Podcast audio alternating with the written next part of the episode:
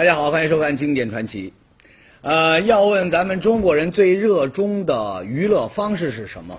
那估计很多人张口就来，打扑克、玩麻将。哎，逢年过节朋友聚会，吆喝着斗个地主、打个升级，要不就凑个几桌气长城，那实在是太平常的事情。所谓小赌怡情嘛。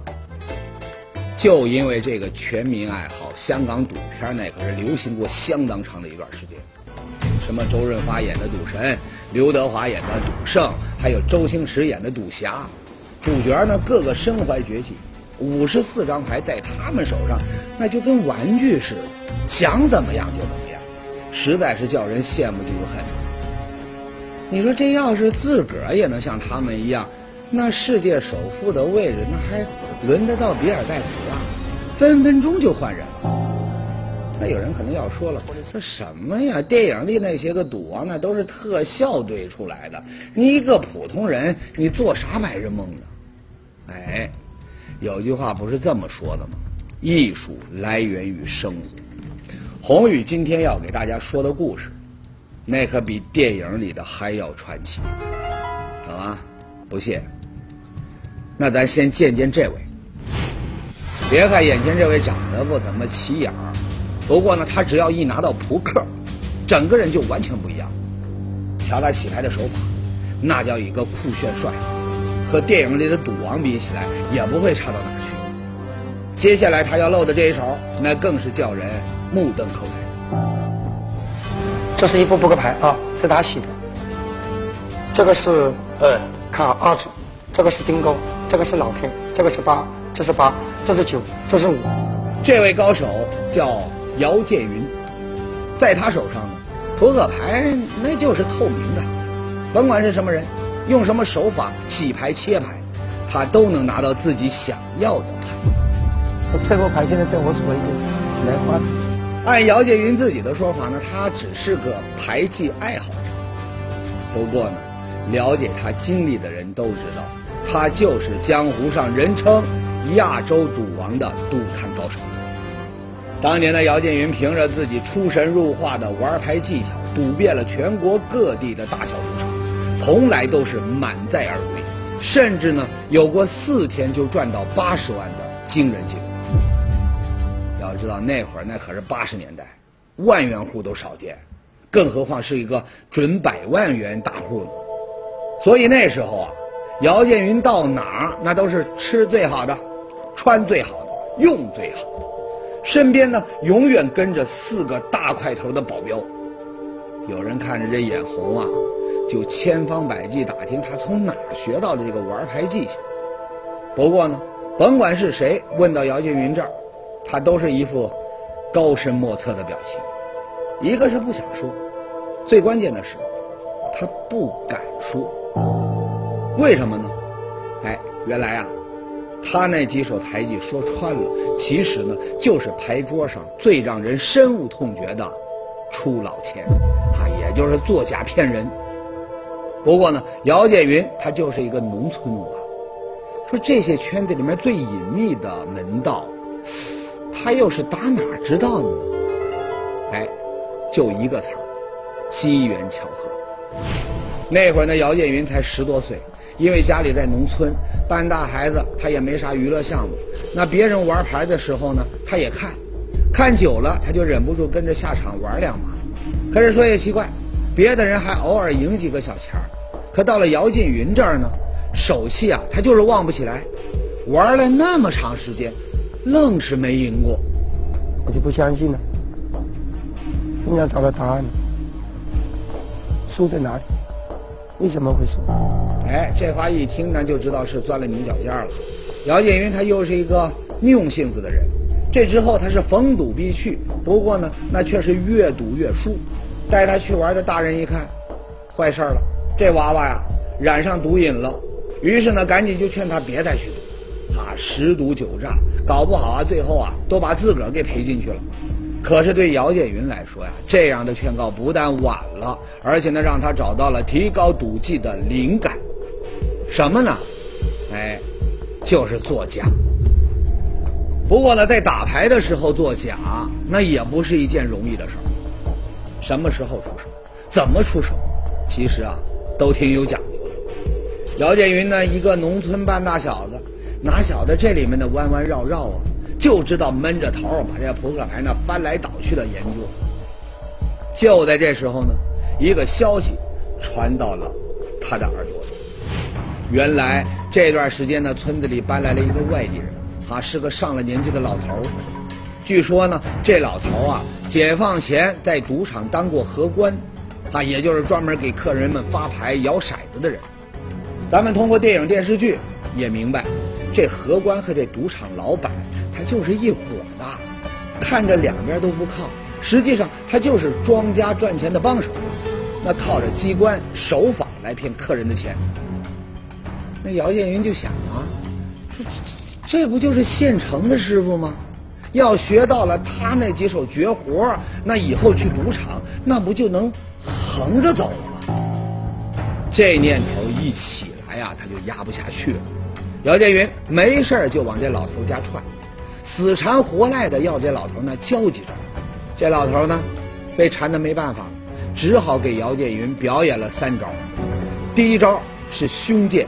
第二招是袖剑，第三招那是偷牌换牌。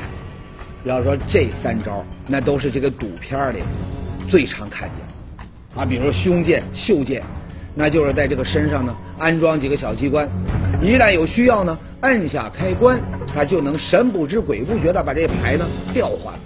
那至于这个偷牌换牌，那也就是纯手上的功夫，讲的呢就是一个眼疾手快。不过呢。这老头呢，估计是年纪大啊，手脚呢不太利索，这几招呢都玩的不太干净。这姚建云一眼他就看出来了，心想：哟，啊就这样，这简直太好学了。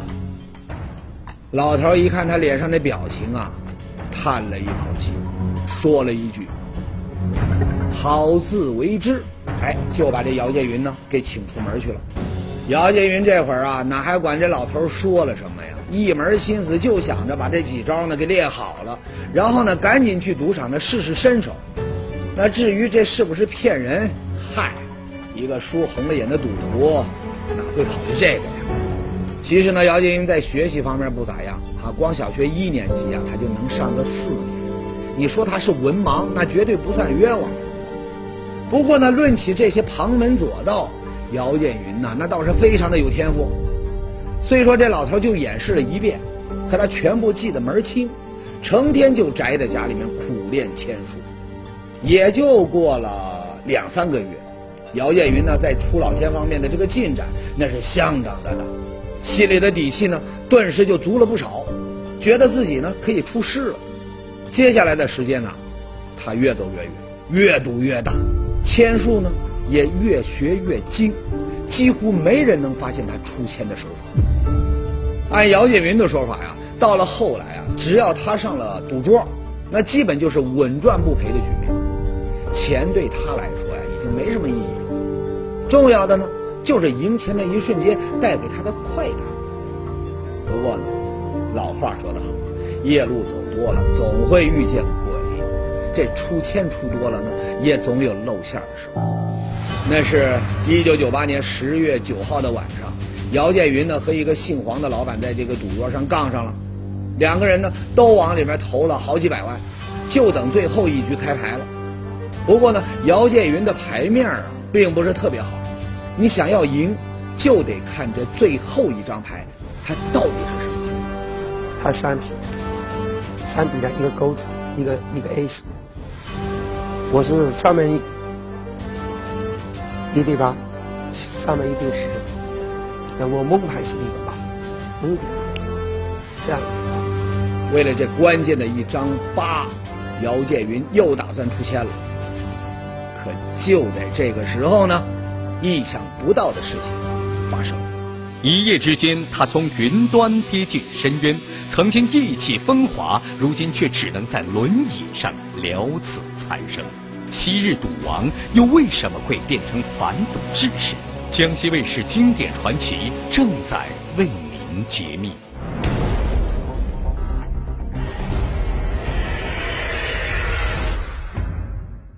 上节说到，姚建云学了千术之后，横扫赌坛，还落了一个赌王的名号。可是呢，一九九八年的一场赌局呢，却把他的后半辈子全折了进去。怎么回事呢？哎，当时呢，正是赌局的关键时刻，姚建云呢，为了一张制胜牌呢，又打起了出老千的主意。可就在翻牌的一瞬间，姚建云的千术呢，居然被人当场叫破。已经输红眼的这个对家呀，手一挥，从门外呢立刻就冲进来十几个彪形大汉，举枪就射，就听砰砰几声啊，姚建云呢身子一歪就倒在了地上。可这事情呢还没完，几个人呢把姚建云按在这个牌桌上，手起刀落，他左手的三根手指，哎，就这么没了。你赢了别人，别人赢了你，这是道理。正常，老天爷会利用你走多了，你做多了坏事，就是你你做多了太多的坏事，老天爷都会报应。好不容易捡回一条命的姚建云，这个才明白，出来混，那迟早都是要还的。这就是江湖。当年那个教了他三招的老头，之所以会留下那样一句话给他，就是因为预料到了现在的下场。好自为之。当时不理解，现在理解了，已经晚了。被命运狠狠扇了一耳光的姚建云，在养伤的时候，他想了很多，觉得自己啊不能再待在这个泥坑里面不出来了。我曾经赌赢的那件什么？我最后还是失败，我还不输得一塌糊涂啊！感情上输了，事业上输了。对不对？时间上我输掉了，可是接下来的路要怎么走呢？姚建云看着身边仍然在赌博这个坑里面挣扎的朋友，他越想越不是滋味。思来想去呢，他做了一个重要的决定，什么呢？哎，那就是现身说法，把赌博里面的猫腻啊揭露给大家看。为的呢，就是让大家能够明白，靠赌博那是发不了财的。就算你会输老千，也总有被看穿的时候，搞不好就落得和自己一样的下场，甚至呢，有可能更惨。总之一句话，珍爱生命，远离赌博。当你拿了这个三个老 K 的时候，我问大家，你会玩命吗？对不对？你可以说你口袋有多少钱，就玩多少钱下下来。下完了这个钱不要紧，还要问朋友借。问朋友借完以后呢，可以说还会问高利贷借。最大的判，却在我这里，三个 A。哇！别看姚建云现在他是个残疾人，可他就算只剩下了七根手指头洗牌切牌，也一样没有人能够看明白他的手法。按他的话说呢，自个儿的本事那都是在这五十四张纸牌里。其实呢，签术的种类呢数不胜数，光这个纸牌一项就有几十种。但按照姚建云的这个归纳，最主要的那就是洗牌、藏牌、垫牌、偷牌和算牌这几个方面。那姚建云要怎样在这些牌里面做手脚？哎，这是正常的拍摄放映速度，能看明白姚建云都做了些什么吗？一头雾水吧。不过呢，等放慢以后，你分解着看，哎，瞧见没？姚建云借着洗牌的机会，把自己要的牌呢都找到，然后呢把这些牌呢全部都洗到最底下。那么等到发牌的时候呢，他就可以完全按照自己的意愿来了。咱们把摄像机你换个角度再看一遍，现在底牌是一张梅花 A、梅花 K，姚建云呢找到了自己要的梅花 Q。马上呢，把它洗到了最底下。然后你发现没有，姚建云用的是上下交错发牌的方法，把梅花 Q、梅花 A、梅花 K 都发给了自己。那这么一来，他哪还有输的道理？不过呢，大家玩过扑克的都知道，洗牌呢通常是轮着来的。那要是姚建云他不洗牌，他又怎么做手脚？哎，那就得靠。工具，喏，手机、烟盒、钥匙等等，你别看他们都挺平常，属于基本的随身物品。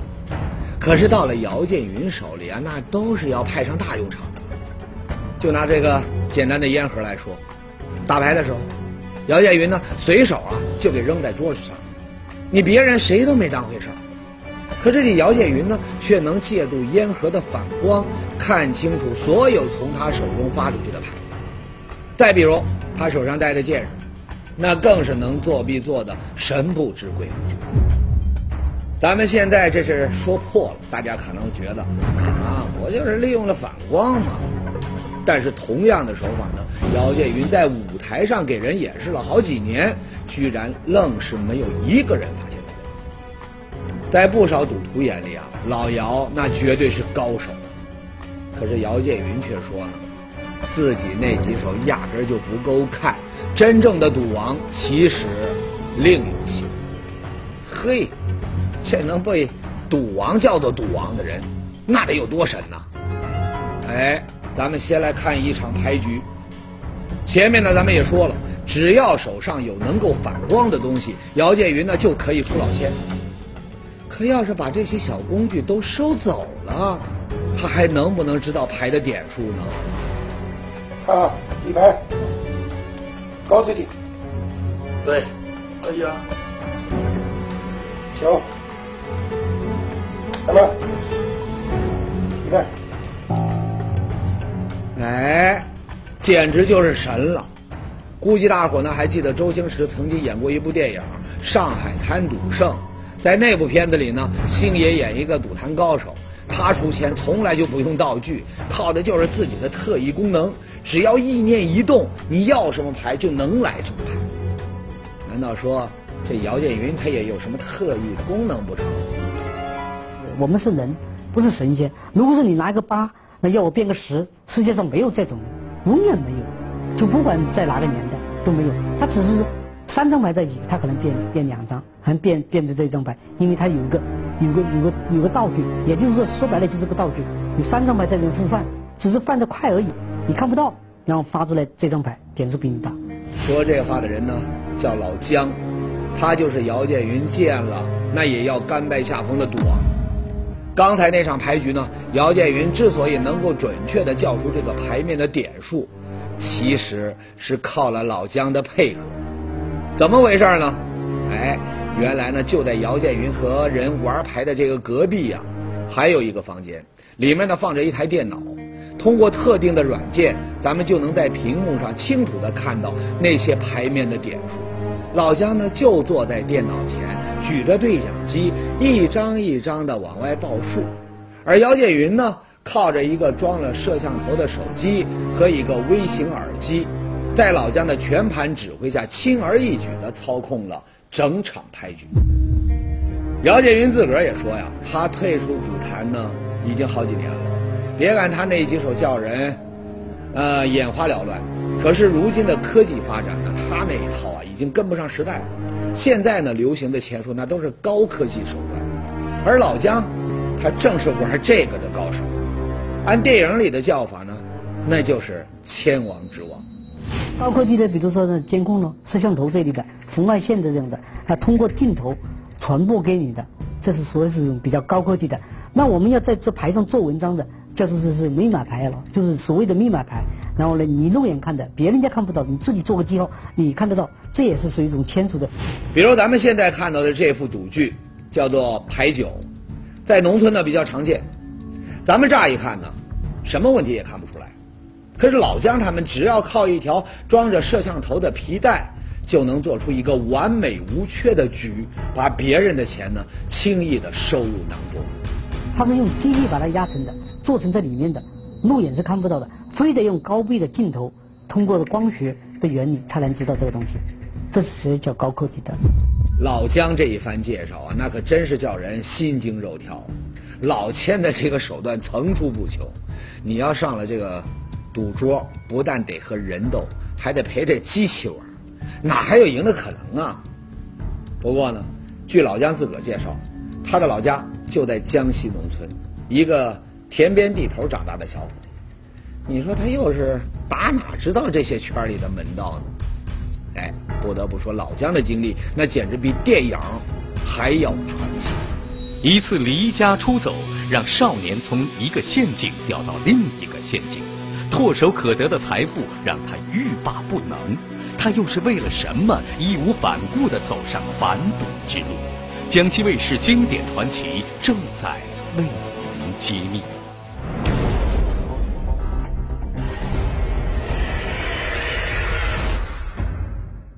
上一节说到，姚建云给我们介绍了一位他心目中的赌王老姜。不管是玩扑克牌呢，还是麻将，老姜都能运用高科技的赌具出钱，简直叫人是防不胜防。可是这位高科技赌王他究竟是怎样炼成的呢？哎，这就不得不说到他年轻时的一段传奇经历。那会的老姜也就十来岁，没事啊，他就爱跟几个不良少年他混在一起。无聊久了，哎，他就对村子里的这个日子啊不待见起来，想要到这个大城市去开开眼。结果呢，就这一个念头，老姜他们把自己深深的推到了一个大坑里。我们六七个小小男孩就是去玩，就说澳门能挣钱，就这一句话。然后呢，从珠海就坐那个坐船过去的，就逼那个当地的那个那个那个那个，就是这个那个蛇头吧，就把我们领过去。可等着这几个少年的，并不是灯红酒绿的都市生活，而是一个巨大的陷阱。关到那个仓库里面，就是拿拿几副板，天天练练吧，练好了以后你就有饭吃了，就这样的。那我们就天天练，他一个人练一样，就这样的，每个人练一样，每一个人练练一样。然后呢，那我我手小，偷不了牌，偷这这就文场跟武场，是吧？那就是文场呢，就是要用脑筋的。那武场嘛，就是偷牌换牌的，那个手那手要大，偷牌换牌要快，你知道，我就练那个东西。一开始老姜他们几个呀也反抗过，可是身上的钱都被搜走了，回也回不去。想要在这个陌生的城市里面活下来，他们只能按照蛇头的吩咐苦练牌艺。等到手上功夫熟练了，那就有人呢把他们安排到各个赌场去做发牌员。然后学会了以后呢，我们老板也就利用我们做工具了。帮他挣钱，他布局，然后你帮他发牌，就这样的。然后呢，根据这个这个这个这个手艺啊，精湛以后呢，他就会把你排到不同的场子里面去，为他挣钱。说也奇怪，老姜和这个姚建云一样，在学习签术方面，那简直是一点就通。同去的哥几个里啊，就他学的最快最好。很快呢，就被老板呢看中，带他设局捞钱。一次的这个劳务费啊。就够咱们普通人赚个十来二十年，就这么着，老姜在赌场里面被人当枪啊使了三年。等他从这个澳门回来，才发现家里人都以为他死在不知名的地方。可是老姜呢，非但活得挺滋润，还把赌场里面学的那些个机关骗术也给带回来。你想，他少小离家，大好时光全花在怎么出老千上面了，没啥正经本事，再加上赌场的经历。让他觉得这行来钱快，赚得多，所以呢，一门心思啊，就扎在赌桌上。会出千的人呢，总觉得自己比别人高明啊，没人看得出他们的手法。老姜呢也这样，不过呢，哼，他也有阴沟里面翻船的时候。被人家知道了抽老千啊，人家打你啊，这样呢把你把你绑起来的，要你拿钱的，就这样的打了半死的。我头上这个打到现在还是有老震荡的。他这个骨头我这里打的两根肋骨的。老姜这顿胖揍挨的呀，足足躺了好几个月才缓过来。可是呢，一等自己能下床了，老姜呢他又坐上了赌桌。金盆洗手这四个字压根就没在他的脑子里面出现。当时年轻没有这样讲，就是说啊，这个就是抱着这种侥幸的心理啊，今天这次碰到了，下次可能不会，就这样的。但是那个时候还是秘密就是钱。最主要的是还是要去要去找钱。比起姚建云，老姜呢还算是幸运的。虽然呢也被人追过、挨过揍，可是好歹他没有缺胳膊少腿儿，这也让老姜他怎么也舍不得离开赌桌。那，到底是什么原因让老姜彻底退出江湖，走上了反赌的道路呢？哎，这还多亏了老姜有几个真正为他着想的好朋友。曾经的赌王姚建云算一个，他常常指着自己的断腿对老姜说：“老伙计，你要是再这么赌下去，总有一天会和我一样，把一辈子都搭上。”还有一个呢，喏，就是这位，他叫阿季，跟老姜呢认识了十多年，每次一见面啊，他都要苦口婆心的劝着老姜戒赌，甚至他还提议让老姜站出来揭露他知道的那些个签术，让更多的人远离赌博。本来呢已经有点动摇的老姜一听啊，立马不干了，啊，两个人差点吵得连朋友都没得做。我真是想不通，我就是生死的不愿意去上这个电视。我说上电视有什么好的？我说我不喜欢你上，我就今天你打牌，我打牌还好。劝多少次？哎呀，那一下也记不清了。那么前前后后这几年当中，十几二十次总有吧。我给他想了一些办法，比如说作为一种表演的形式，揭穿的形式，把它表演出来啊，然后把这个事情揭穿一下。那么我们常说的一句共同的话叫“十赌九诈”，让他把这个诈表现出来，然后再揭露出来。有了这么一帮朋友在身边替老姜出谋划策，那么老姜呢总算是想通了，正式走上了反赌这条路。还有赌王姚建军做，他们都坐坐在我的前头，那我就说哎行，咱这这个啊都有，但是我们就是说在这个小地方去做做，让让让让人家人知道这些，我还是想通过这个啊平平台和媒体告诉大家，让人家也知道这个里面的赌诈的这个各种各样的手段。还是让这个人家要知道这个东西，远离赌博。有了这两位赌王的现身说法，那有些人可能觉得，说私人设的牌局不能玩，啊，几个朋友在一起放松一下，那总该安全了吧？哎，老姜说了，出千手段了，只有你想不到，没有他做不到。就算是朋友之间的小来来，那也有。这是一台自动麻将机。很多喜欢玩麻将的朋友家里面可能都有，可是老姜的这台呢，可和普通的不一样。你只要坐上去，老姜绝对是把把包赢。怎么回事呢？哎，关键就在这个小小的 USB 口上。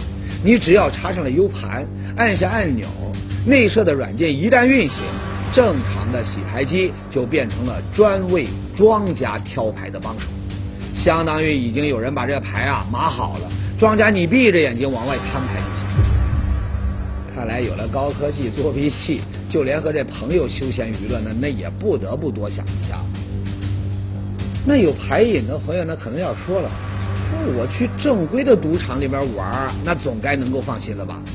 哎，还真放不了心。这是现在很多赌场还在使用的发牌器，因为形状呢像靴子，叫做牌靴。很多人都觉得这么一个全透明的东西，他做不了手脚，可以放心玩。可实际上呢，哎，老姜一边发牌，一边就能顺口把这个牌的点数呢报出来。这是怎么回事呢？他这个奥妙就在哪里呢？就是在这个地方，这是个一个方块，从这个地方看的，这个地方的一个方块皮带。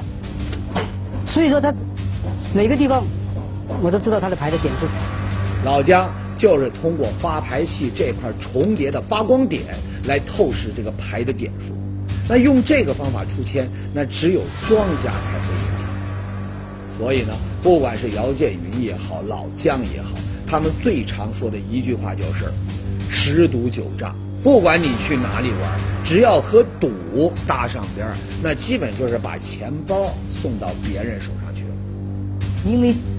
赌桌这样的拿一百块钱出来，你放到这个上面，它已经变质了，它已经已经就没有一百块钱了。你要会算这个数，这个抽水就抽掉十块，比如说就剩九十块了，这一百块钱就变成九十了。然后然后呢，如果是你你再在这赌，第二把他又要抽，那那九十就变成八十了，因为他每一把庄家要抽，最最主要的最终的目的是庄家吃这个桌子把你收回去了。两位曾经的赌王最终都走上了反赌这条路。看了他们对赌场骗术的揭露，您是怎么想的呢？宏宇呢，在这里只能送给大家一句：输钱容易，赚钱不易，且赌且珍惜。好了，下期经典传奇，咱们不见不散。